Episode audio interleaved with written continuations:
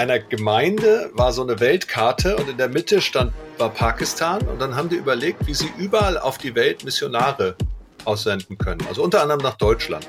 Wenn die ihre Bibel lesen, steht ja auch, geht hin in alle Welt. Das ist Uwe Heimowski und ich bin Jörg Dechert. In dieser Folge unseres Podcasts reden wir über deutsche Eigenheiten, lernen von anderen Kulturen und die globale Perspektive von Christen. Wir können nicht die ganze Welt retten. Das ist ja meistens ein Spruch von denjenigen, die überhaupt gar keinen retten wollen.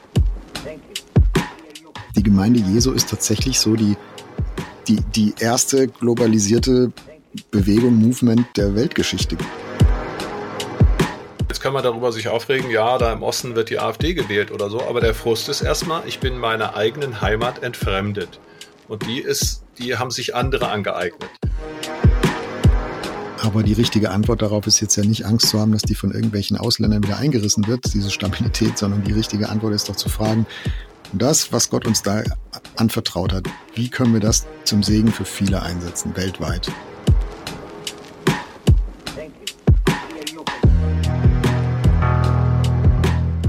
Veränderung, Unsicherheit, Komplexität, Mehrdeutigkeit. Unsere Welt ist voller Spannungsfelder. Mittendrin suchen Jörg Dechert und Uwe Heimowski nach einem Weg, leidenschaftlich zu glauben, differenziert zu denken und hoffnungsvoll zu leben. Dies ist ein Teil ihrer Suche. Willkommen bei Wegfinder. Jesus folgen in einer komplexen Welt.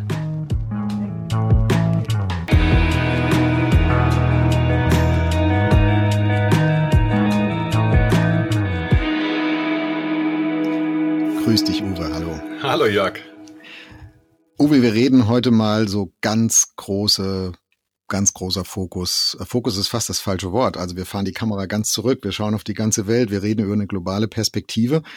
Hm, weiß nicht, wie dir das geht. Was mir auffällt, so in der politischen Großwetterlage scheint nach vielen, vielen Jahrzehnten der Globalisierung, die völlig unhinterfragt gelaufen ist, scheinbar scheint so zurückzukommen, ein bisschen die, die Rückkehr der Nationalstaaten. Jetzt äh, Ukraine-Krieg hat es vielleicht nochmal wieder in eine andere Richtung gedreht. Also da scheint mir ein Spannungsfeld zu sein, was noch nicht so zu Ende beantwortet ist. Ne? Also wollen wir eigentlich jeder so in seinem in seinem Süppchen kochen und in seinem in seinem Territorium denken und leben und arbeiten und, und so.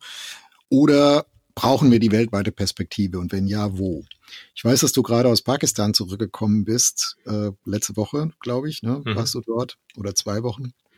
Also du hast es gerade frisch erlebt, globale Perspektive mal über den Tellerrand rausgucken. Was ist so das Eindrücklichste, was du, was du mitbringst, was dir noch nachgeht von da? Ja, also spannend ist, wenn du sagst Nationalstaaten und in Pakistan habe ich da mit Christen unter der pakistanischen Flagge getanzt, tatsächlich getanzt am Ufer von einem, von einem Fluss und die Christen fingen dann an, die Nationalhymne zu singen. Ähm, und das ist insofern ziemlich verrückt, weil die Christen dort ungefähr 1,6 der Prozent der Bevölkerung sind, von 220 Millionen, fünftgrößte Volk der Welt, äh, massiv unterdrückt werden, benachteiligt werden. Es gibt, ja, kommen wir gleich noch drauf, ein bisschen ausführlicher, was die da alles aushalten müssen. Und trotzdem sind die so, dass sie, dass sie auch geistlich sagen, also Gott hat uns in dieses Land gestellt, also wollen wir es segnen, also wollen wir eben ein Segen sein. Und das aber nicht im Sinne von wir und Pakistan und wir sind Atom, Atommacht auf der Welt und wir wollen dem Rest der Welt mal zeigen, wo es lang geht, sondern wirklich im Sinne von hier leben wir, hier sind wir, wir haben unsere Traditionen, wir tragen pashtunische Kleidung, wir leben in diesem Land und das möchten wir für Jesus gewinnen. Das war schon irgendwie faszinierend, wie, wie neben vielen anderen Eindrücken, aber wie so eine Identifikation mit der eigenen Kultur und der eigenen Nation, aber nicht dazu führt zu sagen, wir wollen jetzt den Rest der Welt beherrschen, sondern sagen, hier gehören wir hin und diese Nation möchten wir gerne auch für Jesus gewinnen und das wollen wir gemeinsam machen mit einer globalen Perspektive. Deswegen haben die mich eingeladen, deswegen haben die noch einen Amerikaner eingeladen, wir waren bei einer Konferenz. Ähm, denen war schon auch wichtig zu sehen, was geht sonst auf der Welt. Dann hatten die Leute da aus Usbekistan, aus Indien, aus ganz verschiedenen Gegenden, die wollten einfach hören, was los ist. Und das fand ich spannend, ja. Du, du chattest irgendwie ein äh, paar tausend Kilometer woanders hin und merkst, auch dort gibt es eine nationale Perspektive, aber auch dort gibt es irgendwie den Wunsch, komm, lass uns doch weit über die eigenen Grenzen, Grenzen hinaussehen. Das finde ich mhm. schon faszinierend. Wir, wir reden ja heute mal so drüber, was man da lernen kann, wo vielleicht auch die Grenzen einfach sind. Ich habe so gedacht, als du erzählt hast, das könnte ich mir in Deutschland schwer vorstellen dass Christen sich treffen, um als Christen gemeinsam die deutsche Nationalhymne zu singen, obwohl da eigentlich nichts dabei ist. Aber mhm. da sind wir aufgrund unserer Geschichte, glaube ich, wirklich ein bisschen ähm, befangen. Und dann habe ich, als du Amerikaner gesagt hast, gedacht, ja, in den USA habe ich das oft gesehen, so in Altarräumen in irgendwelchen Kirchen jeglicher Denomination, da steht völlig selbstverständlich, ja, das Kreuz in der Mitte und nebendran steht eine amerikanische Fahne. Und das ist, das gehört zusammen. Manchmal finde ich es auch befremdlich, was da verbunden wird. Äh, Nationalismus, das will ich jetzt den Amerikanern nicht pauschal unterstellen, aber wenn sich so nationale Überhöhung verbindet, auch mit Glaubensinhalten, das gibt's ja auch weltweit immer mal wieder, dann, dann kippt's auch für mich, ist vielleicht jetzt nicht so der Fokus von dem Podcast. Aber wo, wo würdest du da uns da als Deutsche verorten? Also sind wir da entspannt? Sind wir da lernbereit? Äh, sitzen wir immer auf dem, auf dem hohen Ross und versuchen der Welt zu erklären, wie es eigentlich geht? Wie, wie erlebst du uns da so?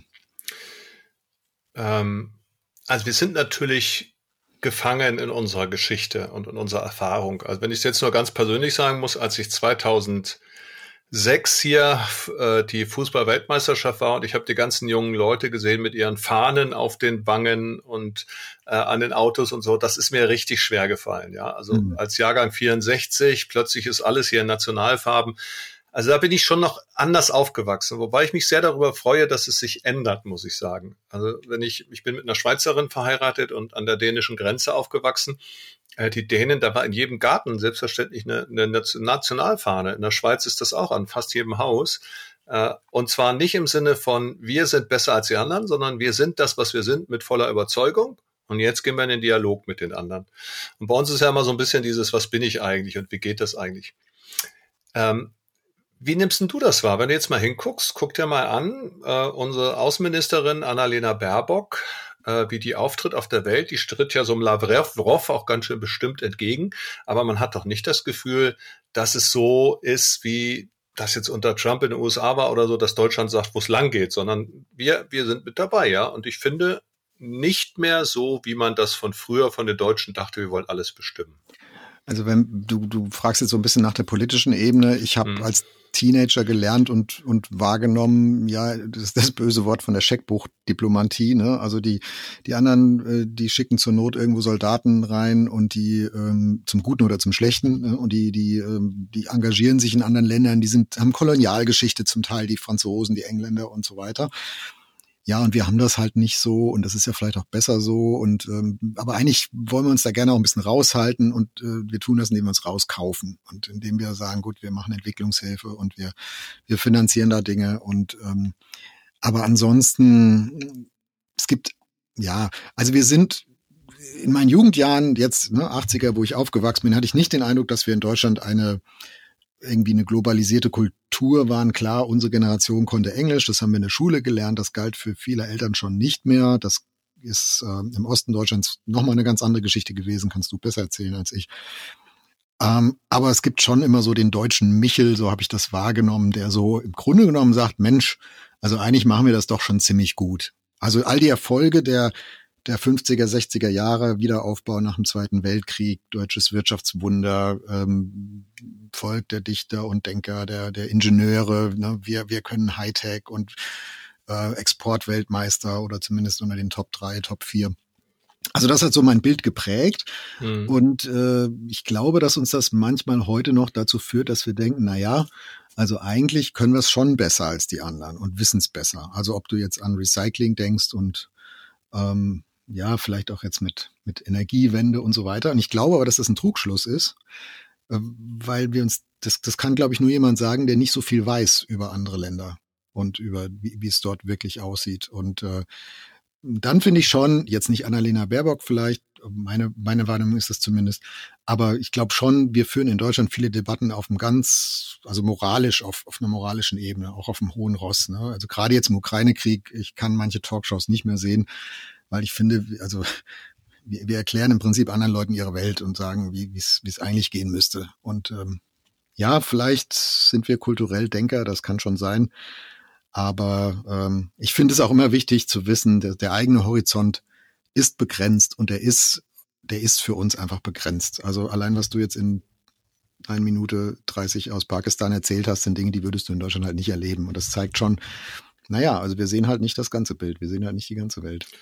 Ja, deswegen ist es gut, auch die, die Welt anzuschauen, ne, vor Ort zu sein. Mhm. Ähm, also meine Wahrnehmung ist tatsächlich so, dass Deutschland tendenziell zurückhaltend darin ist, anderen irgendwas aufzuoktroyieren. Also die Amerikaner, die kommen mit einem Selbstbewusstsein, ja, sagen so, die, also wenn Amerika kommt, da an diesem amerikanischen Wesen soll halt die Welt genesen. Da sind wir Deutschen verbrannt und ehrlich gesagt, ich finde das auch gut so. Das finde ich auch gut so. Auf, ja. der, auf der anderen Seite haben wir natürlich Sachen, also was man zum Beispiel gar nicht so weiß. Ich erzähle mal zwei, drei Sachen von Reisen, die ich gemacht habe. Ich war in Lima, habe da ein Kinderheim besucht und eine Schule, Kinderberg Lima. Äh, unter anderem unterstützt vom Deutschen Entwicklungshilfeministerium. Und die haben ein fantastisches Recycling-Projekt aufgebaut, ähm, weil das eine deutsche Idee ist. Es gibt es dort überhaupt nicht. Aber spannend ist, Kinder, die auf Müllbergen leben, wirklich im Müll, ja, ähm, haben damit die Option, Plas mit, die lernen, mit Plastikflaschen ein Gewächshaus zu bauen und sich eigene Gurken und Tomaten und so anzubauen. Das heißt, zum einen verwendest du den Müll wieder, zum anderen lebst du gesund. Ja, total genial. Kommt aus Deutschland die Idee. Zweite, zweite Sache äh, habe ich gesehen in Indien. Da gibt es ein duales Ausbildungssystem, ähm, das aus Deutschland geguckt wurde. Also diese dualen Systeme wie in Deutschland, dass du ähm, also wenn du eine ganz normale Berufsausbildung machst, gehst du ja sowohl in die Berufsschule als auch, als auch in die Praxis. Dieses System ist weltweit relativ einmalig. Ähm, und du merkst, ich habe da gesehen bei den Leuten in Indien, ich habe das auch gesehen in Ghana, also an ganz unterschiedlichen Orten auf der Welt, dass die Leute, die, die das kombinieren können, dass sie eine ganz andere Berufschance haben hinterher. Ja, die lernen Dinge, lernen die super. Ähm, und du siehst über die deutschen Industrie- und Handelskammern, das ist das deutsche Exportmodell. Das weiß kein Mensch. Aber weltweit auf der Welt gibt es Nachfragen, wie können wir so ein, so ein duales Berufssystem etablieren. Mhm. Also da gibt es schon einiges, was ich sagen muss, was aus Deutschland kommt und auch sehr gut funktioniert. Und auf einer Ebene, ich bin ja Theologe, wenn du hinguckst, also ich glaube auch, dass deutsche Theologie über Jahrzehnte weltweite Theologie mitgeprägt hat. Also Leute wie Karl Barth und die Erkenntnisse aus der bekennenden Kirche oder in den letzten Jahren Dietrich Bonhoeffer, sicherlich auch durch die Verbreitung eines amerikanischen Theologen Erik Metaxas, der ein Buch über ihn geschrieben hat. Also da, ich glaube schon, dass wir relativ viel Prägung ausstrahlen als Deutsche auf der Welt aber zum Glück meiner Wahrnehmung nach nicht mehr so mit diesem jetzt kommen wir und jetzt müssen sich alle nach uns richten. Ich überlege gerade, ob Metaxas Theologe war oder Journalist. Ja, nee, Metaxas selber ist, ist tendenziell also Historiker, aber auch Journalist und hat ein Buch geschrieben über, genau. über Bonhoeffer. Theologe gesagt hast, ja, ja. Und es ist, es ist halt auch nicht ganz unumstritten, aber das ist vielleicht nochmal ein anderes Thema. Ja, gut, das, das Buch selber ist gar nicht so schlecht. Es macht einen Bonhoeffer ein bisschen zu fromm und im Moment benutzt er ihn auch so ein bisschen als, äh, guck mal hier, der Märtyrer, also wir Evangelikalen, wenn wir ja, jetzt genau. äh, wegen, wegen unserer Trump-Nähe verfolgt werden, dann sind wir wie Bonhoeffer. Das ist natürlich ein bisschen peinlich. Und trotzdem ist es ein deutscher Theologe, der aus dieser Perspektive halt auf der Welt wahrgenommen wird. Ne? Aber weißt du, ich finde auch, wenn du jetzt gerade über deutsche Theologie redest, da bist du jetzt mehr drin, als ich das bin wahrscheinlich. Aber ich finde, ich finde, da kann man ganz gut sehen, dass man viele Dinge gar nicht, vielleicht auch manchmal gar nicht wahrnimmt, die in anderen Ländern laufen. Also was, was wir bei uns hier für eine Diskussion haben über bestimmte Fragen, sei es in der katholischen Kirche, ähm, Zölibatsdiskussion, ähm, Klar, Missbrauch ist ein globales Thema, da haben wir auch schon eine Folge zu gemacht, aber sagen wir mal Zölibat ne, oder, oder synodaler Weg und Beteiligung oder im, im evangelischen Bereich, ne, die, so der Klassiker liberale Theologie und Bibelverständnis und so weiter. Ähm, das ist hier eine ganz heiße Diskussion und dann guckst du über die deutschen Grenzen und stellst fest, ja, aber den ganzen Rest der Welt interessiert das herzlich wenig. Also diese, da, da sind wir gar nicht prägend, sondern im Gegenteil, da sind wir in mancherlei Hinsicht auch eine Insel. Jetzt kann man immer noch sagen, gut, auch Avantgarde ist ja eine Insel, also kannst ja trotzdem noch Vorreiter sein und einfach ähm, in der Entwicklung weiter. Es kann aber auch sein, dass man einfach aufgrund seiner Kultur und seines Kontextes und wie sich das halt entwickelt hat, ja, vielleicht auch so ein bisschen das für sich betreibt. Und ich, von daher wäre ich immer vorsichtig mit, mit dem Denken, ja, und so ist es für alle anderen auch. Äh, wenn man dann mit den allen anderen mal redet, ist es oft für die gar nicht so. Ja, aber das ist ja, das, äh, das finde ich ja gerade klasse. Es gibt vom Entwicklungshilfeministerium Landkarten. Äh, da ist nicht Deutschland in der Mitte, sondern Afrika. Und plötzlich siehst du die Welt ganz anders, weil, also die Welt ist ja rund, die hat ja keinen Mittelpunkt, aber wenn du sie ausrollst auf eine DIN A4-Karte, also mhm. auf eine viereckige Karte, eine rechteckige, dann musst du irgendwas in die Mitte tun. Wir tun in, in die Mitte, tun wir halt Deutschland. Ne? Also das ist so lustig, dass man allein optisch dann plötzlich sieht, na nu, hier ist ein anderer Mittelpunkt. Jetzt in Pakistan kam ich da an und dann, dann äh, war, war in einer Gemeinde, war so eine Weltkarte und in der Mitte stand war Pakistan und dann haben die überlegt, wie sie überall auf die Welt Missionare aussenden mhm. können. Also unter anderem nach Deutschland. Und ich ja, dachte, wie? Aber wir, wir gehen doch nach Pakistan. Aber die lesen ja den gleichen Missionsbefehl. Da steht ja bei, wenn die ihre Bibel lesen, steht ja auch, geht hin in alle Welt. Also, ja. weißt du, die überlegen auch, diejenigen, die jetzt als Flüchtige oder sonst wie nach Deutschland gehen, wie auch immer, oder gesendete Missionare, wie können wir die denn fit machen, dass sie die Kultur da als Christen auch irgendwie erreichen? Und das stellt, das stellt das Weltbild auf den Kopf, weil bisher denkt man ja, nee, die kriegen was von uns und plötzlich, nee, die wollen uns was geben, ja, die wollen uns ja. was bringen.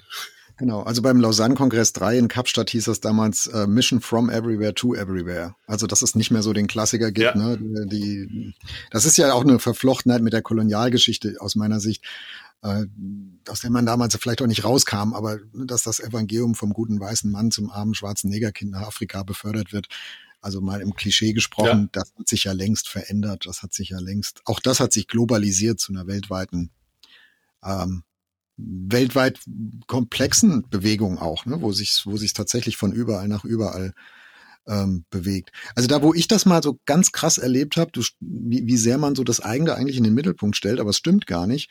Ähm, ich habe mal meinen Sohn besucht in, in, in Kenia, da waren wir als Familie, also der war, der war länger da und wir haben ihn besucht und dann ist er mit uns drei Stunden durch Nairobi gelaufen. Irgendwo in so einem, in dem Stadtteil, wo der halt war.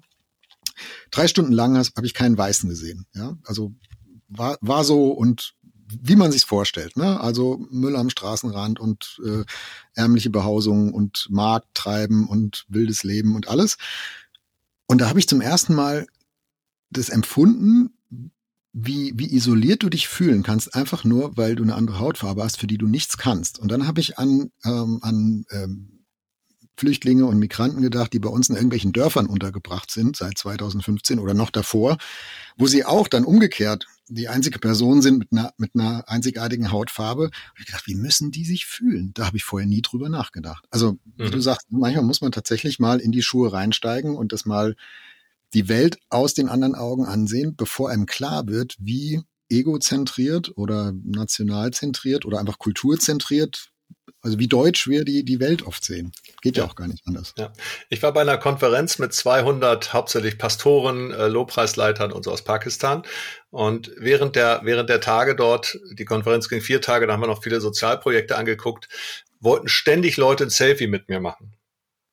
Und das wollen die ja nicht machen. Die kennen ja nicht Uwe Heimowski von der Evangelischen Allianz oder Uwe Heimowski Podcaster mit Jörg Dechert, sondern, ja genau, die, was die wollten war, die wollten einfach ein Foto mit jemand haben, der komplett anders aussieht. So wie ich, wenn ich in Afrika bin, mich neben eine Maasai-Frau stelle, weil es irgendwie lustig ist, wie es aussieht. Und plötzlich bin ich hier der lustige Teil auf dem Foto. Das, du hast mhm. recht, ne? das fühlt sich dann plötzlich anders an. Aber diese Erfahrung muss man halt auch mal machen und das ist gut so, finde ich. Und die zweite Erfahrung, die hast du auch schon angetriggert, die, die finde ich auch cool, wenn du dann mit Christen zusammen bist, in, in anderen Kulturen, da ist immer was Fremdes, aber es ist immer auch ein Stück Heimat. Also so habe ich das zumindest immer empfunden. Wenn du, der, da kann der Gottesdienst noch so schräg und anders sein als das, was du von zu Hause kennst. Ähm, die Musik anders und die Leute, vielleicht verstehst du nicht mal die Sprache. Also ich war in so einem Suaheli-Gottesdienst, ja, ich habe natürlich kein Wort verstanden. Ich habe manche Lieder erkannt, ne, weil die Melodie dann doch wieder irgendwie globalisiert war. Aber, ähm, und trotzdem hast du ein Gemeinschaftsbewusstsein und ein Zusammengehörigkeitsgefühl. Und ich habe immer wieder gedacht, Mensch, die Gemeinde Jesu ist tatsächlich so die die, die erste globalisierte Bewegung, Movement der Weltgeschichte gewesen, weil sie sich nicht bindet an ein, an ein Territorium, an eine Sprache, an eine bestimmte Kultur, äh, sondern eben sich adaptiert. Das Evangelium schlüpft überall rein und passt auch überall rein. Das finde ich, also weiß nicht, ob mir jetzt ein Missionswissenschaftler widersprechen würde, aber das finde ich bemerkenswert. Ja, absolut. Ging mir auch so, dass ich da gemerkt habe, weißt du, du ich habe, wie gesagt, einmal an einem also die Christen sind tatsächlich an den Fluss und haben gefeiert, dass sie Christen sind. Das ist ganz spannend in Pakistan. Einerseits ist die Gemeinde bedrängt, die Kirche, andererseits darf sie relativ frei leben, wenn sie nicht anfängt, unter Muslimen zu missionieren. Ja, das ist so der, der Hauptpunkt. Oder wenn sie nicht in der Nähe von Extremisten wohnt, also Taliban, die auf sie losgehen oder so, auf alle Minderheiten. Aber dieses Feiern und dieses Zusammengehörigkeit, das ist schon irgendwie eine verrückte Kiste, ja, mit Leuten, deren mhm. Sprache du nicht kennst, mit Leuten, die eine ganz andere Lebensgeschichte haben, ganz andere Erfahrung, ganz andere finanzielle Ressourcenausstattung und so weiter. Äh, und du stehst da und, und, und feierst einfach, dass du gemeinsam zu Jesus gehörst. Ja, das fand ich schon absolut faszinierend. Bleiben, bleiben wir vielleicht gerade nochmal bei der Glaubensebene. Ähm, was können Christinnen und Christen von anderen Glaubensgeschwistern in anderen Kulturen und Nationen lernen? Also wir in Deutschland, also was können wir als Christen in Deutschland lernen von, von anderen? Was, was siehst du, was wünschst du dir? Ich verlasse ich verlass jetzt mal die, die Christen in Pakistan. Ich gehe mal auf eine ganz mhm. andere Ebene. Ähm, ein paar Wochen vor der Bundestagswahl hat mich jemand, jemand angeschrieben äh, per Mail. Er, Philipp heißt er, kommt aus dem Kongo. Und ob ich ihn, er hat so eine Gebetsgruppe, alles Leute, die jetzt hier Second Generation sind, also schon geboren hier in Deutschland, ihre Eltern kommen aus dem Kongo. Ähm, und sie treffen sich zum Gebet ganz regelmäßig einmal die Woche und beten für die Bundesregierung und ob äh, ich nicht einfach mich mal dazuschalten kann und so aktuelle Gebetsanliegen vor der Bundestagswahl sagen kann und so. Und das hat mich total fasziniert, dass diese Geschwister mit einer Selbstverständlichkeit für die Regierung beten. Also generell, wie sie beten, wie viel sie beten, waren auch noch so ein bisschen pfingstkirchlich geprägt. Also da wurde auch sehr intensiv gebetet. Ähm, und dann stehst du da und denkst, das ist ja echt verrückt. Also wir Deutschen tun uns da manchmal schwer. Und jetzt hast du hier Menschen, die hier, hierher gezogen sind, die eben jetzt auch Deutsche sind, aber eben äh, mit kongolesischen Wurzeln und die sich identifizieren mit diesem Land und äh, für die Regierung beten, für die Obrigkeit. Fand ich ziemlich faszinierend. Ja, ist so eine Erfahrung. Und je nachdem, mhm. wen, wen du triffst, kannst du viel lernen. Ich sage noch mal ein ganz anderes Beispiel. Ähm, zum Beispiel in Pakistan sind die Minderheiten massiv marginalisiert. Also die Christen zum Beispiel sind, also es ist eine ethnische Gruppe. Du hast einen Pass und da steht drin, du bist bei Geburt, äh, äh, nach der Geburt entweder Muslim oder Bahai oder Sikh oder Hindu oder eben auch mhm. Christ. Und dann, das heißt, ein Chef kann das sehen, der kann sehen, was du bist und deswegen kriegst du keine guten Jobs. Die Christen kriegen, werden benachteiligt, strukturell. Teilweise ist es so, dass sie dann äh, Darlehen aufnehmen müssen. Manche leben mit Schuldknechtschaft. Es gibt unheimlich viele, die werden von, von den Leuten, bei denen sie Schulden haben, gezwungen, ihre Tochter mit, Töchter mit Muslimen zu verheiraten. Also es ist eine ganz heftige Situation für diese Christen. Und diese, also für diese geborenen Christen. Und wenn jetzt Gemeinden hingehen und diesen geborenen Christen das Evangelium bezeugen und die neben ihrer Ethnizität, dass sie Christen sind, zum Glauben kommen an Jesus, dann verändert das bei unglaublich vielen das Selbstbewusstsein. Dann sagen sie, ich bin was wert, ich bin nicht hier einfach nur ein Sklave und ich komme raus aus meinen Schulden und so. Äh, und das verändert die Menschen. Und das Spannende ist, dass wir von deutscher Perspektive Entwicklungshilfe, Projekte und so sagen, aber auf keinen Fall vom Glauben weiter sagen. Mhm. Während in dem Fall die Voraussetzung dafür, dass die Menschen überhaupt auf die Idee kommen, in eine Schule zu gehen, eine Ausbildung zu machen, sich zu verändern, darin steht, dass sie zum Glauben gekommen sind. Und das habe ich da nochmal ganz neu gelernt, dass das Evangelistische eben nicht eine Sache ist, ja, wir tun den Leuten Gutes und außerdem wollen wir sie noch für unsere Kirche gewinnen, sondern nein, das ist die Kraft, die sie überhaupt erst dazu freisetzt, das Gute, was wir an Entwicklungshilfe machen wollen, in Anspruch nehmen zu können. Mhm. Und dann, dann kriegst du plötzlich auf Mission auch nochmal eine ganz neue Perspektive. Ja, was das für eine Kraft hat, fand ich ziemlich faszinierend. Ich würde gerne hinzufügen, die Selbstverständlichkeit, mit der man über Glauben redet, das können viele, viele Kulturen, äh, andere Länder deutlich besser als wir. In Deutschland es war schon immer irgendwie so ein Privatthema, ein sehr persönliches. Ja, wir reden ja auch nicht über Geld, also jedenfalls nicht so, so wie Amis vielleicht. Äh, was verdienst denn du? How much money do you make? Ne? Also wir reden auf der Straße da jetzt nicht so drüber, so ein bisschen verdruckst und so ist mit Glauben auch. Das halten wir schön, schön nah bei uns. Das ist, du kannst gerne in die Kirche gehen und du kannst an Gott glauben, das ist sicher toll für dich, aber ähm, da brauchen wir uns jetzt nicht austauschen drüber oder so. Also das, das empfinde ich hier weitgehend als, als haben wir sehr ins Private äh, geschoben, das Thema. Ich glaube, ja, Glauben ist natürlich ein persönliches Thema, aber es ist kein privates Thema. Ich finde, es hat eine öffentliche Dimension. Deswegen machen wir auch so einen Podcast zum Beispiel. Der ist ja auch, findet ja auch in der Öffentlichkeit statt.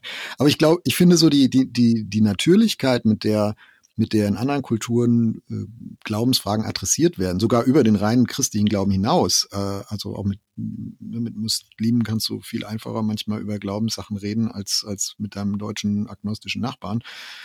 Äh, auch wenn du dir da jetzt nicht einig wirst. Aber äh, also das finde ich, das finde ich beeindruckend. Und ich frage mich auch ein bisschen, woher das kommt. Das kann ich nicht feststellen, dass das was mit unserer jüngeren Geschichte zu tun hätte oder mit unserer politischen Geschichte. Also es würde mich mal interessieren, vielleicht hast du da eine Idee zu, ähm, wo, woher das eigentlich kommt, dass wir da in Deutschland vielleicht sind wir auch zu sehr eine kalte Kultur, die, die sowas bei sich behält, aber dass wir da nicht so gern drüber reden. Ähm, ich finde, in, in, äh, also als wir da zum Beispiel in Kenia unterwegs waren, ja, jede zweite Frage war, are you saved? Und äh, ja klar, das hat, ne, wir würden sagen, oh, das ist aber oberflächlich. Aber, aber hey, äh, du hast, ähm, äh, du hast eine Gesprächsebene, ne? Und, äh, und und ja. wenn du da über Jesus redest, dann ist das völlig normal und völlig naheliegend und ähm, das kommt noch vor dem nächsten Kopfsalat, den du einkaufst. Also das, das finde ich schon bemerkenswert. Und nicht nur in Kenia, also das ist auch in, in, in vielen anderen Ländern so, finde ja. ich. Also gerne ich dir eine Antwort geben werde, ich kann, ich habe keine. Ich kann nur deine, deine Beobachtung bestätigen. Also ich war übrigens auch mal in Kenia, in Nairobi, in Kipera im Slum. Und mhm. jede zweite Shop, der da war, also war entweder Lebensmittel oder du konntest dein, dein äh, dein Moped reparieren lassen und gleich jeder zweite, dritte Shop war da eine Kirche, ja, im Schild dran. Da passen nur zehn Leute rein in diesem Blechverhau, aber das war eine eigene Kirche. Dann gab es da einen Gebetsservice oder so. Das war schon faszinierend mit einer Selbstverständlichkeit. Oder jetzt auch in Pakistan, der, der uns abgeholt hat, gleich am Flughafen, der hatte an, an, am Spiegel seines Autos vorne in der Windschutzscheibe hing ein Kreuz. Und du weißt, dass es gefährlich sein kann für Christen, Christ zu sein, aber er hat ein Kreuz. Und dann spreche ich ihn darauf an und sage, we are proud Christians. Also wir sind mhm. stolze Christen. Ja, ich schäme mich doch nicht für Jesus. Ich kann mich für vieles schämen, aber nicht für Jesus. Ich kann es nicht so genau sagen, woran es liegt. Ich nehme mal eine andere Beobachtung. Ähm, wir hatten da Gottesdienste, die gingen dreieinhalb Stunden. Jetzt gerade in Pakistan. Und das habe ich auch in anderen Ländern schon erlebt. Und in Pakistan ist mir das gerade nochmal bewusst geworden. Also die Leute sind tatsächlich teilweise so gefährdet, dass sie kaum aus ihr, also vor, vor der Schule steht ein Wachmann, äh, zwei Leute schwer bewaffnet, vor einem Haus, wo Leute wohnen, stehen Wachpersonen und so. Also die Sicherheit ist richtig gefährdet. 30. Januar wurden da an der Straßenecke, wo ich gewesen bin, zwei, zwei anglikanische Priester erschossen vom Taliban. Also richtig gefährliche Situation. Ähm, du weißt nicht genau, wie du dich in diesem muslimischen Umfeld bewegen sollst. Und wenn die sich dann sonntags treffen, und Gottesdienst feiern, dann ist das sozusagen der freieste und schönste Teil der Woche. Deswegen mhm. wollen die gerne nach Hause, die wollen gerne weiter feiern. Die wollen miteinander tanzen, die wollen beieinander sein, dann wird da noch was gegessen und das wird alles ein, eingefügt. Also für uns ist das ja so, wir, wir haben ja alles. Also der, der Glaube ist ja für uns kaum, also ich sag mal gesellschaftlich oder so, ist es ja kaum kein, kein Mehr keine Verbesserung? Genau, du bist ja nicht, mhm. du kannst dich ja überall zu allem treffen, nichts ist verboten oder so. Ähm, und dort ist es zum Glauben zu gehören, zu einer Gemeinschaft zu gehören, anerkannt zu sein, Lieder zu singen, zu feiern.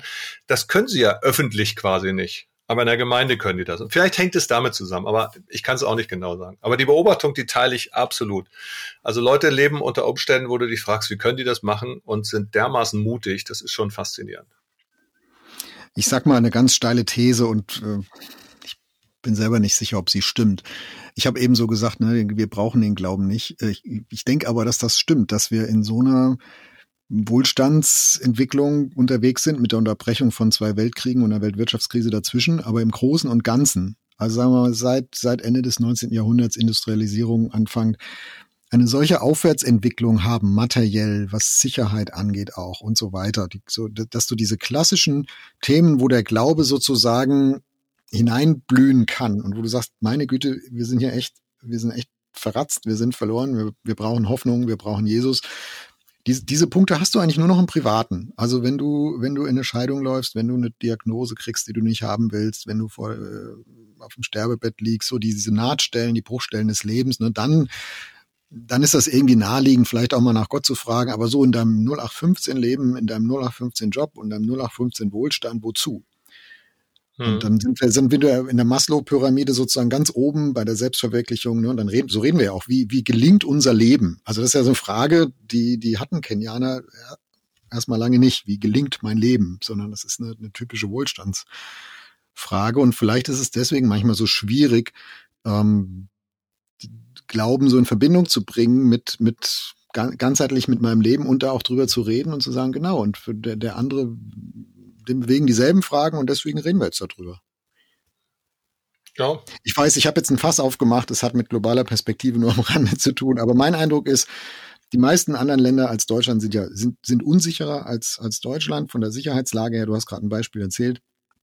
Ähm, auch wohlstandsmäßig bei allem, was man auch beklagen kann in Deutschland, sind wir, sind wir immer noch ganz, ganz vorne mit dabei im Schnitt. Ähm, ja, also wo ist da denn noch Platz fürs Evangelium? Ja, da machen wir mal eine eigene Folge drüber. nochmal eine andere Beobachtung. Also gerade zum Thema Wohlstand, was wir alles haben. Ich habe jetzt miterlebt, also ähm, gerade nochmal Pakistan, ja, da gibt's so eine Studienbibel auf Urdu. Eine Studienbibel, die ist 2022 ist die gelauncht worden, also wurde die vorgestellt, gerade Anfang, Anfang diesen Jahres. Die hat ein Pastor gemeinsam mit der Bibelgesellschaft und verschiedenen Kirchen und so auf den Weg gebracht vor 15 Jahren. Und das ist zum einen die erste komplette Bibel, Altes und Neues Testament. Bisher gab es nur immer Teile, mhm. die Psalmen und so. Ähm, und es ist zum zweiten ähm, es ist tatsächlich eine Bibel, mit der du dir Bibelarbeiten arbeiten kannst und so. Also so mit so ein bisschen pfingstkirchlichen Hintergrund, aber ökumenisch entstanden, eine Studienbibel. Also wo auch Pastoren theologisch geschult werden. Und das war eine Riesenfeier. Und jetzt stell dir vor, wir haben ein 220 Millionen Land. Das ist übrigens nochmal, Pakistan ist um 80 Millionen mehr Einwohner als Russland zum Beispiel. Ja, also 220 Millionen Land, das fünftgrößte Land der Welt. Und die feiern im Jahr 2022, was es bedeutet, wir haben die ganze Bibel in unserer Sprache. Und wir können da was erarbeiten. Und für uns, ich brauche nur in mein Regal zu gucken. Ich drehe mich hier gerade um auf meinem Stuhl und ich, wenn ich mal so meinen Daumen schätze, ich schätze mal so, da stehen 35 Bibeln, unterschiedliche. Ja, Wahnsinn. Äh, von Hebräisch, Griechisch, verschiedene englische Ausgaben, Dutzende mhm. verschiedene deutsche Ausgaben und so weiter. Ähm, also teilweise hat, glaube ich, manches einfach auch damit zu tun, dass wir so satt sind. Und zwar, wir sind ja in jedem Bereich satt. Ich kann mir ja jede Gemeinde aussuchen. Ne? Ich kann ja zwischen den verschiedenen Konfessionen hüpfen. Ich kann so unglaublich viel machen in Deutschland. Und das nehmen wir oft gar nicht wahr, dass wir diese Freiheit haben. Die ist ja auch ein Schatz, die ist ein Geschenk. Ich will die nicht zurückdrehen. Aber dort hast du überhaupt nur eine Gemeinde, wenn es überhaupt eine gibt. Und jetzt gibt es eine ganze Bibel und du hast also so viel weniger Optionen. Das heißt, der, der Wert dessen ist auch einfach ja. nochmal noch mal viel größer. Kostbarkeit und, wird bewusster, ne? Ja, genau. Ja. Und ich glaube, dass, dass das eine Sache ist, die ich jedenfalls gelernt habe bei Auslandsreisen, gerade in ärmeren Ländern, zu sagen, Wahnsinn, Gastfreundschaft spielt eine riesengroße Rolle. Das, was man, was man gerade so hat, spielt eine ganz große Rolle, dafür dankbar zu sein. Das lindert erstmal nicht die Not, ja. Und dann, dann dieses zu überlegen, was könnte das nächste Projekt sein. Man ist so sehr einerseits tagesorientiert, andererseits zu gucken, wem können wir noch helfen, was können wir Gutes tun. Und bei uns läuft vieles, ist alles geregelt, es funktioniert alles und so. Und das ist natürlich schade. Was wir jetzt manchmal vergessen, ist, dass alles so geregelt ist und funktioniert, hat auch damit zu tun, dass Christen in dieser Gesellschaft mal zum Beispiel mitgeprägt haben, das Grundgesetz und vieles andere selbst. Ist ja nicht so, dass die Einflüsse des Christlichen nicht dafür gesorgt hätten, dass es uns so gut geht. Wir vergessen es nur leider. Ja, ich wollte das jetzt auch gar nicht als Konkurrenz zum, zum Evangelium sozusagen hinstellen, aber ich denke, ich denke ja, das, das finde ich absolut eine Antwort auf meine Frage vorhin. Äh, der, das Bewusstsein dafür, wie kostbar das ist, ähm, auch, auch ein anderes Gefühl für, für Ressourcen und für Reichtum und Armut. Ich, weißt du, ich merke das immer, wenn wir ähm, Kolleginnen und Kollegen treffen von anderen Partnern von Transworld Radio, also unserem internationalen Medienverband, äh, mit dem wir zusammenarbeiten die in anderen Ländern arbeiten. Äh, wir sind mhm. da, also wir treffen besonders oft Leute so Osteuropa, ähm, die ganzen Tadschikistan, Usbekistan, also die zentralasiatische Region, Westafrika, ein bisschen Südafrika, ein bisschen Lateinamerika. Das sind so die Schwerpunkte. Und die aller, aller, allermeisten von denen haben nicht so ein schickes Studio und die bauen auch kein neues Medienhaus für 26 Millionen, wie wir das jetzt gemacht haben. Also das kann man absolut auch gar nicht vergleichen. Ne? Jeder ist in seinem Kontext, in mhm. seiner Kultur auch drin. Aber immer wenn ich da mal reinschaue, wenn ich Fotos sehe, wenn ich die Leute mal treffe oder auf einer Konferenz bin, wo die dann erzählen und an, an, was die so rumkrebsen und, und, und kämpfen, dann, dann wirst du ganz neu dankbar. Äh, nicht stolz, äh, aber dankbar.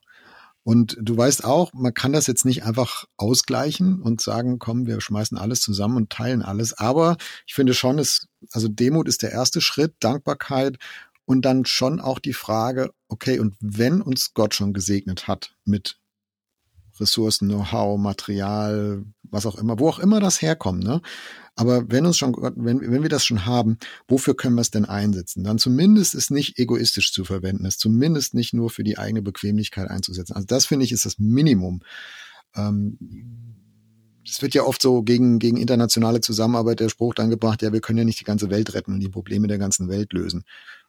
Äh, das, nein, das können wir natürlich nicht in, als Deutsche, weder als Christen noch, noch als, als politische Gesellschaft. Das, das ist klar.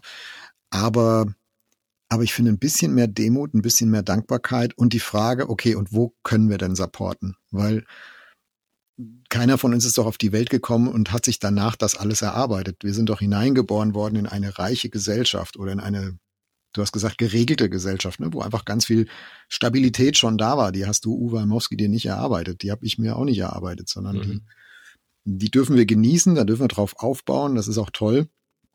Aber die richtige Antwort darauf ist jetzt ja nicht Angst zu haben, dass die von irgendwelchen Ausländern wieder eingerissen wird, diese Stabilität, sondern die richtige Antwort ist doch zu fragen, und das, was Gott uns da anvertraut hat, wie können wir das zum Segen für viele einsetzen, weltweit, auch, auch jenseits unserer Grenzen? Ohne Besserwisserei. Ja, genau. Und, und wenn ich jetzt nur mal gucke, ja, meine, meine Tochter schreibt morgen ihre nächste Abi-Prüfung äh, und so, und das ist ja schön und sie wird das auch bestehen und das ist super. Ich war jetzt dort in Pakistan in einer Schule, das sind Kinder, deren Eltern sind zu 67 Prozent Analphabeten. Ein Viertel der Eltern hat überhaupt nur eine Schule besucht und nur 16 Prozent haben einen Abschluss gemacht. Und diese, der Staat hat überhaupt kein Interesse daran, dass diese christlichen Kinder zur Schule gehen. Mhm. Also die, es gibt eine Schulpflicht, aber wenn du dein C, wenn du dein Christ da im, im Pass hast, dann versuchen sie die nicht in die Schule zu machen, weil auch in der staatlichen Schule musst du eine Gebühr bezahlen und die ist dann für die manche Christen zu teuer. Die haben viel mehr Interesse, dass diese Kinder äh, tatsächlich auch in Schuldknechtschaft kommen und damit sozusagen billige Arbeitskräfte sind und irgendwo oder oder als als äh, ja junge Frauen für irgendwelche alten Männer zur Verfügung stehen oder so. Und dann siehst du in so einer Situation, was Bildung zum Beispiel bedeutet diejenigen, die teilnehmen können, ah, das war eine 400-Leute-Schule, die, die da rein können, die Christen dürfen nur, also die dürfen keine Muslime unterrichten, aber die dürfen Christen unterrichten und Sikhs unterrichten und Hindu unterrichten. Aber für die, die das machen, hat das einen riesengroßen Impact. Und wir mhm. selber also haben, die Selbstverständlichkeit, mit der meine Tochter hier gerade Abitur macht, die ist nicht errungen, die ist einfach da. Die haben wir in diesem Staat als Selbstverständlichkeit. Ich habe das auch gedacht, als ich vor zwei Jahren meinen Herzinfarkt habe. Ja, dann gehe ich in die Klinik und werde behandelt. Das ist einfach da. In Pakistan bist du möglicherweise tot. Und wegen anderen Sachen auch.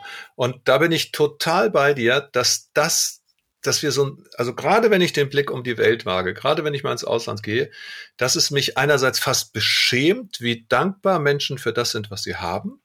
Und dass es mich andererseits unfassbar herausfordert, das, was mir hier gegeben ist in diesem deutschen Land, wo ich einfach reingeboren bin, das auch verantwortlich zu leben und weiterzugeben und zu teilen. Und übrigens dieser Spruch, wir können nicht die ganze Welt retten, das ist ja meistens ein Spruch von denjenigen, die überhaupt gar keinen retten wollen. Ne? So, wir, vielleicht können wir nicht die ganze Welt retten, aber wir können ein paar retten. Ich habe mal ein Gedicht geschrieben, das heißt, die Menschen, die immer sagen, dass man nicht von Luft und Liebe leben kann, den sollte mal jemand sagen, dass es ohne die beiden auch nicht geht. Hübscher Vers, Uwe. Danke. Sehr schön, sehr schön.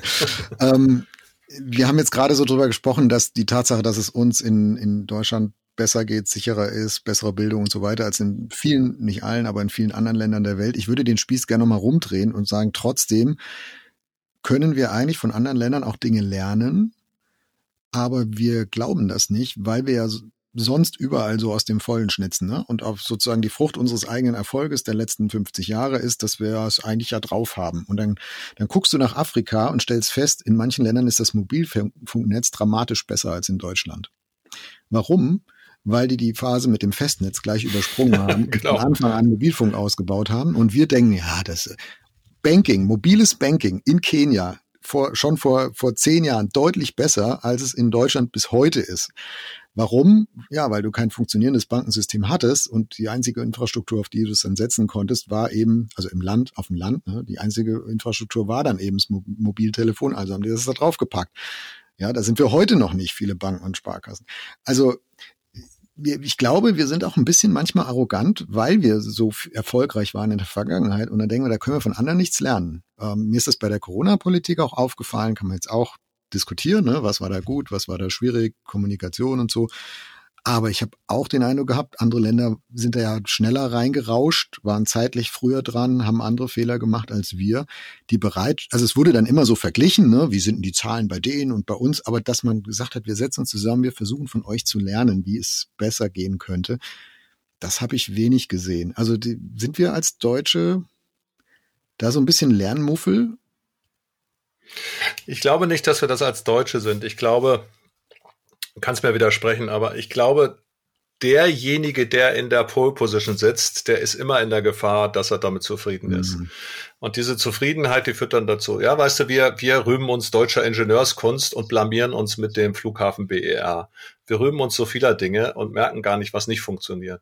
Und die Gefahr ist ja riesig. Weißt du, du bist Pastor einer Gemeinde, es läuft irgendwie gut und du kommst gar nicht auf die Idee zu merken, dass, das, dass du junge Leute gar nicht beteiligt hast, ja, oder irgendwas. Also du siehst ja die Schwachstellen nicht, wenn gerade alles, alles irgendwie super ist. Und da hilft natürlich, wenn ich das jetzt mal umdrehe, die Begegnung, der Austausch mit anderen, mit anderen Konfessionen, mit anderen Ländern, mit anderen Kulturen, mit anderen Nationen, auch global, der hilft natürlich, auch mir einen Spiegel vorzuhalten. So wie du vorhin gesagt hast, ich nehme mich plötzlich wahr, ich bin hier der einzige Weiße, aber so nehme ich auch andere Sachen wahr. So merke ich plötzlich in Kenia, wenn ich mal da bin, ist ja witzig, dass der Mobilfunk hier eine ganz andere Rolle spielt oder, oder andere Sachen. Ne? Es ist ja unglaublich, wo die schönsten Flughäfen der Welt sind. Die sind in Asien, die sind nicht mehr in ja. Europa. Ja. Und diese Sachen mal wahrzunehmen, wenn man da war, das glaube ich, spielt schon eine ziemlich große Rolle. Kann man Und, das auch ohne da zu sein? Also Schwierig, also schwieriger. Natürlich kannst du, du kannst Dokumentationen sehen, du kannst Leute treffen, du kannst, also auch hier, wir sind ja internationaler, wir haben ja so viele internationale Gemeinden auch in, in Deutschland, die kriegen wir oft gar nicht mit. ist auch für uns als Evangelische Allianz immer wieder so eine Frage, wie schaffen wir das eigentlich, den Kontakt zu diesen bunten Gemeinden irgendwie hinzukriegen? Ja, hier gibt es afrikanische Gemeinden, es gibt viele russische Gemeinden, jetzt kommen die ukrainischen, es gibt, gibt mittlerweile ganz viele orthodoxe Christen in Deutschland und so, die, die sehen wir gar nicht, die sind in den letzten Jahren dazugekommen. Äh, wir sehen das Shrinking Space für die großen Kirchen. Dabei ist im internationalen Bereich wachsen die Gemeinden in Deutschland wie verrückt. Also sollten wir vielleicht mal hingucken, was die, was die anders machen oder besser machen als wir. Aber wir nehmen das noch gar nicht wahr. Die laufen so ein bisschen parallel an uns vorbei. Ähm, osteuropäische Gemeinden, rumänische Gemeinden, was es alles gibt. Also ganz viel passiert da. Ähm, insofern glaube ich, Begegnung ja. Und mhm. Begegnung auch hier ist möglich. Aber wenn ich in einem Land bin vor Ort, dann sehe ich die Dinge nochmal ganz anders. Also wenn ich über Menschenrechte in China höre, und dann in Pakistan sind wir in die Berge gefahren, Richtung China, Himalaya-Ausläufer. Und dann durch so ein Tal. Und in diesem Tal wird gerade ein Staudamm gebaut. Also da geht's um, um Wasserkraft und so, wie kriege ich die vielen Menschen mit Strom versorgt. Und dann sind, waren da riesengroße Gebäude, Containergebäude, die waren eingezäunt. Und ich habe dann meinen Guide gefragt, was das ist. Sie wollte ein Foto machen, also auf gar keinen Fall. Das hier sind die Unterkünfte für die 10, 20.000 chinesischen Strafgefangenen, die hier rübergekarrt wurden und die diesen Staudamm bauen. Ja. Und du fährst da vorbei und plötzlich denkst du, es könnte sein, dass da jetzt Uiguren dabei sind. Es könnte sein, dass da jetzt Christen dabei sind aus einer Hauskirche und die sind hier eingesperrt und die bauen irgendwo einen Staudamm. Ähnlich bauen die das, bauen die eine Straße jetzt in Afrika oder so.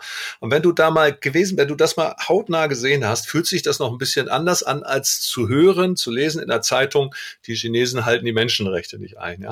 Ja, absolut. Ich war jetzt eher so bei der Frage, ne, jemand hört uns zu und sagt, lieber Uwe, ist ja alles ganz nett und lieber Jörg, äh, dass er da von Kenia und Pakistan und sonst wo erzählt, aber also wenn ich einmal im Jahr nach Österreich in Urlaub komme, ist schon viel. Ähm, also wie kann man, wie kann man das einüben, so den Blick über den Tellerrand hinaus? Ähm, du hast gerade gesagt, Medien, äh, Zeitungen lesen, Internet. Also heute kannst du ja eigentlich fast jedes Fernsehprogramm der Welt dir angucken ohne Sprachkenntnisse geht's aber nicht, oder? Also so Sprachen lernen ist für diese Welt, die wir jetzt beschrieben haben, in den letzten 40 Minuten schon eine ein Must-have, auch schon, schon eine Voraussetzung. Ja, also Englisch auf jeden Fall. Ich sage mal, mit Englisch kommst du um die Welt. Meistens äh, ein paar Länder, da hilft, da hilft äh, äh tatsächlich eher Hindi oder Chinesisch weiter, aber grundsätzlich kommst du ja mit Englisch um die Welt. Aber wer sich das nicht leisten kann, wenn ich irgendwie reisen kann, das verstehe ich ja auch, ähm, wenn, wenn das nicht möglich ist. Ich habe unsere, wir auch als Familie, unsere größte Auslandsreise, überhaupt unsere erste Flugreise haben wir gemacht an, nach meinem 50. Geburtstag weil ich war alleinerziehend mit äh, allein verdienend, meine Frau oft allein erzieht, weil es für unterwegs war, äh, mit fünf Kindern. Wir konnten hier irgendwo hinfliegen oder so, das ging nicht.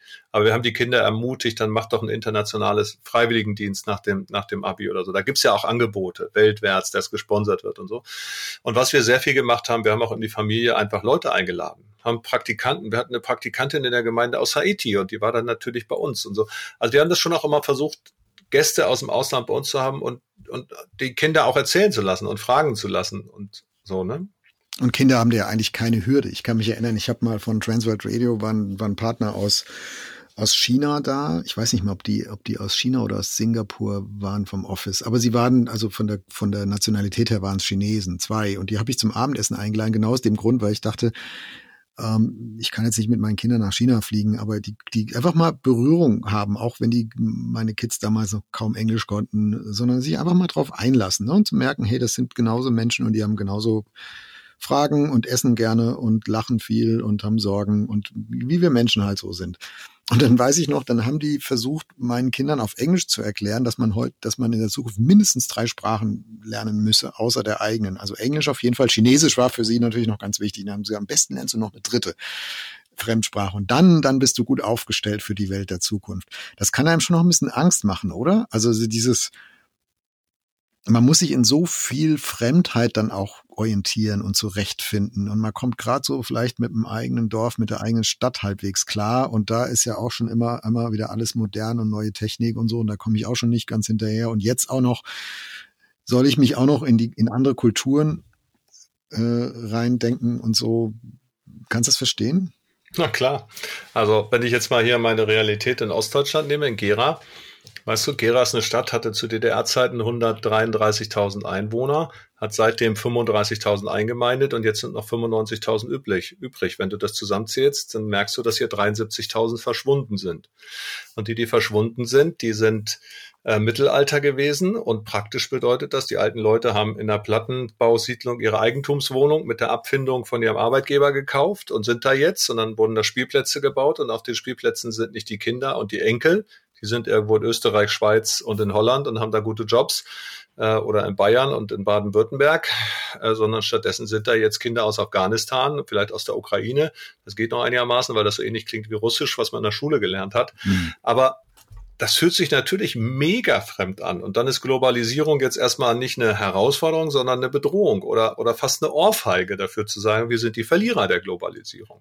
Jetzt, äh, geht, lass uns da noch einen Moment kurz mal anhalten. Genau, Globalisierung, mhm. wir haben jetzt sehr positiv immer drüber geredet, ne? andere Kulturen kennenlernen, über den Tellerrand, von anderen mhm. lernen. Mhm. Und das ist auch alles wahr. Und gleichzeitig hat so eine globalisierte Verflochtenheit von Wirtschaftsabläufen und, ähm, und von Problem und Problemlösung ja auch so seine Schattenseiten, oder? Also es gibt ja auch ja. Leute, die, die schwimmen da nicht automatisch oben, sondern die schwimmen erstmal automatisch unten. Ja, also jetzt im ganz praktischen, wie ich das erzählt habe, hier aus Gera. Ne, und jetzt kann man darüber sich aufregen, ja, da im Osten wird die AfD gewählt oder so, aber der Frust ist erstmal, ich bin meiner eigenen Heimat entfremdet.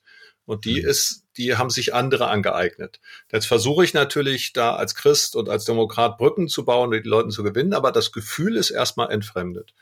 Und dann das ist die eine Ebene. Die andere Ebene ist ja auch, dass man das Gefühl hat, es wird alles immer ähnlicher. Ist auch eine verrückte Sache. Wenn man viel reist und in, in Flughäfen auf der Welt ist und das Gefühl hat, die sehen alle gleich aus. Das ist überall ein Hugo Boss Shop und Yves Saint Laurent und du hast das Gefühl, Globalisierung ist ja auch so eine Vereinheitlichung. Das macht ja auch mhm. keinen Spaß. Das ist ja auch langweilig. Das ist ja blöd, wenn zum Schluss alles irgendwie, alles irgendwie eingedampft ist und überall das McDonalds-Ding da hängt. Und ja, das Wichtigste äh, dann in Pakistan nicht die Frage ist, wo finde ich hier pakistanische Küche, sondern wir haben auch Pizza Hut oder so. Da denkst du, oh nein, das kann doch nicht wahr sein. Also ich wünsche mir doch was anderes. kann man noch froh sein. Ich war mal in Russland, äh, während dem Studium konnte kein Kyrillisch lesen und kein Russisch sprechen. Äh, unser Gastgeber war weit und breit nicht zu sehen. Wir hatten Hunger die einzige Chance, äh, irgendwo ohne allzu viel Abenteuer was zu kriegen, war das erste McDonald's in, in Moskau, was damals schon ein paar Jahre aufgemacht hatte. Also manchmal, manchmal kann das auch helfen, aber du hast recht. Es ist auch eine Vereinheitlichung und auch eine, es, ja, es ist auch langweilig, es ist auch fantasielos, das stimmt. Ich habe das gleiche erlebt in Tschechisch-Verherwa in Ungarn. Da waren alle Restaurants zu, weil an dem Tag gerade der erste McDonalds aufgemacht hat. Und ich wollte ungarisch essen und nicht diesen McDonalds-Mampf. Also so, aber was ich damit sagen wollte, ist natürlich diese Vereinheitlichung und ist auch eine Vereinheitlichung, die ja dann für Wirtschaftsabläufe gilt und wo du sagen kannst, okay, global, äh, wer bestimmt denn jetzt mittlerweile? Ja, das sind die Leute, die irgendwie Technologien entwickelt haben oder Investoren oder Amazon oder also mhm. gerade Internetkulturen oder jetzt plötzlich ist äh, Elon Musk der reichste Mann der Welt mit irgendwelchen Traumfantasien von von Kryptowährung, wo er investiert. Also das, das ist ja, das ist doch irgendwann auch so, dass du das nicht mehr nachvollziehen kannst. Ja, also wenn du nicht mehr siehst, also ich, ich arbeite hier was mit meiner Hand und da kommt was raus, sondern das spielt keine Rolle mehr angesichts von globalen Finanzströmen und von Unübersichtlichkeiten und plötzlich haben Kriege, du weißt gar nicht mehr, was hat womit zu tun. Ja, welche Rolle hat Putin für mhm. Syrien gespielt? Welche Rolle spielt China jetzt im Hintergrund von Russland? Und das macht natürlich auch Angst. Das muss man schon sagen. Das ist jetzt nicht nur so, dass du das Gefühl hast, wow, die Welt kommt sich näher und das macht's besser und wir haben das Rote Kreuz und die UNO, sondern das ist auch eine Erfahrung. Ich bin vielleicht irgendwelchen Mächten ausgeliefert, die ich nicht kontrollieren kann. Dann bist du anfällig für Verschwörungserzählungen. Genau, du, du geheimnist dann da auch was rein und vermutest ja. da was. Ich finde, wie vieles im Leben hilft es da auch, die Dinge klein zu machen. Also vielleicht so ein bisschen wie wenn du in eine, in eine neue Stadt ziehst, gehst in so eine ganz große Mega-Gemeinde mit, weiß ich, tausend Gottesdienstbesucher und sagst, boah, hier fühle ich mich überhaupt nicht zu Hause. Und dann musst du sie irgendwo klein erleben, in einem Hauskreis, in einer mhm. kleinen Gruppe. Ne? So, also das Große muss klein werden es muss nicht absolut gesehen klein werden, aber es muss in deinem Erfahrungsraum irgendwo im Kleinen auch Widerhall finden. Ja, dann, dann kann man damit umgehen, glaube ich. Und das ist, das finde ich hier bei diesem Thema Globalisierung auch so oder über die, die, die Grenzen hinausschauen, globale Perspektive. Wenn du anfängst, Freundschaften zu schließen mit Menschen aus anderen Ländern oder wenn du anfängst, dich ne, jetzt Thema, Thema Christen und Kirche, vielleicht für Mission in anderen Ländern und die Situation von Kirche in anderen Ländern zu interessieren. Und du, du brichst es sozusagen runter auf kleine Happen, mit denen du was anfangen kannst, mit denen du umgehen kannst. Oder du gehst in die Volkshochschule und lernst mal eine andere Sprache, auch wenn du vielleicht schon 50 bist ne, und schon lange nichts mehr so, so schulisch lernen musstest oder so. Also wenn man es irgendwie klein kriegt und, und in, in, in den eigenen Erfahrungsraum reinbekommt, oder wenn man schon eine Fremdsprache kann, mal, mal YouTube-Videos in der Sprache sehen, äh, Nachrichten hören oder gucken oder lesen oder so. Einfach um so ein bisschen äh, im, im ganz persönlichen Erfahrungsraum da anzufangen. Oder wenn du halt nach Malle fliegst, weil du immer nach Malle fliegst, dann nicht nur Wiener Schnitzel essen und deutsches Fernsehen gucken, sondern auch mal zu versuchen, kann ich da mit, mit Leuten, die da, die da zu Hause sind, auch mal in, versuchen, irgendwie ins Gespräch zu kommen oder so. Also ich glaube, da gibt's Möglichkeiten. Es ist manchmal mehr eine Frage der Haltung. Es geht immer ganz viel. Ähm, ich denke nur, wir sind wir sind halt oft überfordert. Es ist einfach, wie du sagst, ne, zu große Ströme, die sich da bewegen und wer bin ich da schon? Und nein, ich, ich, ich möchte das in meiner kleinen Welt auch ein bisschen entdecken und, und den Reichtum, der da drin steckt, auch für mich nutzbar machen, sozusagen. Also Reichtum jetzt nicht finanziell, sondern an, an über den Tellerrand hinausschauen. Ja. Absolut. Das ist immer, das ist immer die, immer ja, die kleine Münze, ne, ist die, die man ausgeben kann. Der große mhm. Schein, mhm. auf dem bleibt zu sitzen. Ich möchte noch mal zwei Erfahrungen erzählen, so aus, aus Auslandserfahrungen. Das eine ist, dass es immer wieder faszinierend ist, wo immer du bist auf der Welt, wenn du dein Handy zückst und ein Foto von deiner Familie hier, dann hast du einen Zugang. Ja. Das ist auch sowas, ne? Das ist in Deutschland kaum, kaum Thema. Da, da definieren wir uns ganz stark über Beruf in vielen Ländern auf der Welt über Familie und wer gehört dazu. Finde ich einfach eigentlich auch was total Schönes, ja. Also sich nicht über Erfolg zu definieren, sondern über Beziehungen. Und wo gehört man dazu? Finde ich irgendwie ziemlich klasse. Und dann noch eine zweite Erfahrung, jetzt in Pakistan, da waren wir eben vier Tage in so einer Hütte, immer im gleichen Haus und ich habe echt einen Rappel gekriegt und wollte auf die Straße mal so auf den Markt gucken oder so. Äh, und dann sagt mir der, der Gastgeber, es ist zu gefährlich und ich sag, du, aber ich habe echt keine Angst. Und dann nach einer Weile kam er dann so nach so Druck sind, weil man das nicht so selber sagt, aber er meinte gar nicht, dass es für mich zu gefährlich ist, sondern für sie. Mhm. Dass der Umstand, dass ich anders aussehe und weiß bin äh, und aus dem Westen komme, für sie als Kirche eine Gefährdung sein kann. Das heißt, dass ich selber einfach dadurch, dass ich meine Freiheit zu leben versuche dort, plötzlich eine Gefahr bin für andere. Fand ich auch ganz schön das ging mir ganz schön nah, weil ich so ein bisschen, weißt du, mein Gedanke war, wieso was soll mir schon passieren? Ich habe irgendwie nur an mich selber ja. gedacht. Ja. Äh, aber nee, nee, es ging hier in dem Fall gar nicht um mich, aber die waren irgendwie zu schüchtern, mir das richtig zu erklären, also zu scheu. Aber eigentlich geht es um die Frage, sag mal, welche Auswirkungen hat dein Verhalten für andere? Elefant im Porzellanladen, ne? ohne dass du es gemerkt hast. Genau. Aber diesen Gedanken zu haben, in der, also grundsätzlich unsere Kultur, ich meine jetzt mal neben meiner Erfahrung, unsere Kultur ist sehr individualistisch. Jeder macht, was er denkt. Mhm. Die Kultur da würde ganz anders denken. Der würde von vornherein der Gedanke gewesen sein, bevor ich rausgehe, frage ich, wie ist das für euch? Welche Auswirkungen hat das für euch? Also man denkt kollektivistischer, man denkt mehr an die anderen, an das Ganze. Und das wiederum finde ich auch sehr bereichernd, mal zu sagen, hey, denk doch nicht nur an dich, sondern denk an die Gemeinschaft, denk an das Ganze. Hm. Denk an das Ganze. Lass uns doch mal die Kamera jetzt ganz zurückfahren. Wir haben vorhin gesagt, man kann von anderen Ländern lernen, Probleme zu lösen, von anderen Kulturen, von anderen auch Gemeindesituationen, christlichen Gemeindesituationen und Kirchensituationen in anderen Ländern. Ist es nicht auch so, dass wir manche Probleme nur noch gemeinsam lösen können, weil sie eigentlich zu groß sind? Also, ob das jetzt Flüchtlingsströme sind weltweit oder da, da, da kommen ja manche noch auf die Ideen, sagen, ja, lass uns halt Mauern und Zäune bauen, ne? Und dann, dann kriegen wir, da, dann geht's uns zumindest nichts mehr an. Aber spätestens beim Klimawandel hört's ja auf. Also spätestens da kann ich keine Mauern und Zäune mehr errichten, sondern muss ich sagen, das ist, äh, das ist so eine fette Frage. Hm, da hilft es nichts, jetzt in, innerhalb der deutschen Grenzen nur, nur zu denken und zu agieren, sondern das geht letztlich nur kollektiv und gemeinsam. Und wohl wissen, dass man sich dann da auch wieder ähm, noch ohnmächtiger fühlt, ne? weil man sagt, Mensch, wenn man noch nicht mal im eigenen Land das richtig geregelt kriegt, wie soll das denn dann mit den Chinesen und den Russen und den Amis und allen gehen? Selbst, nur ne, selbst wenn man sich einigermaßen dieselbe Sprache spricht und in einer ähnlichen Kultur zu Hause ist, ist es ja schon fast unmöglich. Aber wie soll das denn weltweit gehen? Ja, das Fiese bei der Nummer ist, dass diejenigen, die häufig äh, hohe Mauern bauen wollen, gar keine Mühe haben, hinter die Mauer zu scheißen. Ich sag das mal auf so ziemlich platt. Also in dem Fall ihren Müll da abzuladen und so, ja. Mhm. Ähm, das ist ja das Gemeine bei der Sache. Wenn wir dann die anderen auch komplett in Ruhe lassen würden und ihnen nicht, nicht auch noch alles das aufladen, was wir als Industrienation mit dem Klima anstellen oder dem, dem Plastikmüll, den wir mit Containerschiffen dahin fahren. Also, dass wir eine globale Verantwortung haben, hat schlicht auch damit zu tun, dass wir globale Profiteure sind. Und globale Verursacher von Problemen. Genau. Also insofern, insofern kann sich keiner sagen, wir bauen hier Mauern, wir nehmen uns raus. Nee, sorry, das ist eine schlicht und ergreifende Verkennung von Realität. Ja, dafür sind wir viel zu sehr drin und, und äh, äh, involviert. Wir denken ja gerade ganz neu, das ist ja das Verrückte, auch da wieder, da bleibt eine Frage, über Jahre und Jahrzehnte war die Politik geprägt von, mit wem du Handel treibst, äh, mit dem kannst du auch in Frieden leben. Ja, im Moment erleben wir gerade große Partner Öl, Gas, Putin, Russland. Ne? Das hat trotzdem nicht dazu vorbewahrt, dass er auf die Ukraine losgegangen ist. Und plötzlich merkt man, dass sich da was verschiebt, auch in der Debatte. Auf der anderen Seite macht man jetzt gerade Verträge mit Katar, äh, die man erst noch kritisiert hat für die Fußball-WM, aber jetzt sollen sie unsere Gaslösung sein.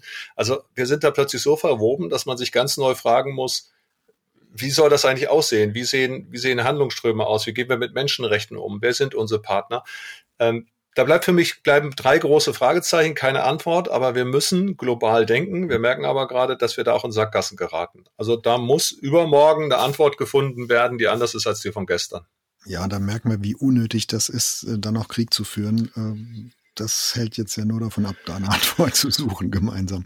Ja. Aber ich habe noch ein Hoffnungselement zum Schluss. Na los, komm. Ja, weil du gerade Russland und Ukraine sagst. Da da bin ich neulich auch im Gespräch mit meiner Frau drauf gekommen, ne? Und ähm, sie hat so ein bisschen erzählt, die, die ist ja Lehrerin und hat sie hat ukrainische Kinder in ihrer Klasse und so weiter. Und dann haben wir uns drüber unterhalten, ne? wie selbst ukrainische Kinder schon ja, so mit, mit, mit Zorn auf alles, was irgendwie russisch wirkt, äh, aufwachsen, ohne dass du die da irgendwie indoktrinieren müsstest, sondern das, das erleben die einfach so.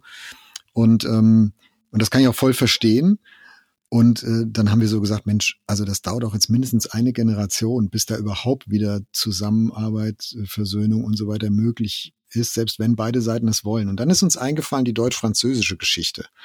Ja, und ich habe mhm. gesagt, hier Deutschland und Frankreich, Erzfeinde, Deutsch-Französischer oh, ja. Krieg, 1870, 71. Die meisten Deutschen waren noch nie in Frankreich und die meisten Franzosen waren noch nie in Deutschland. Die haben auch nicht das Fernsehen von den anderen gesehen, die waren auch nicht im Internet zusammen, das waren getrennte Welten, aber man hatte einen Hass auf den anderen.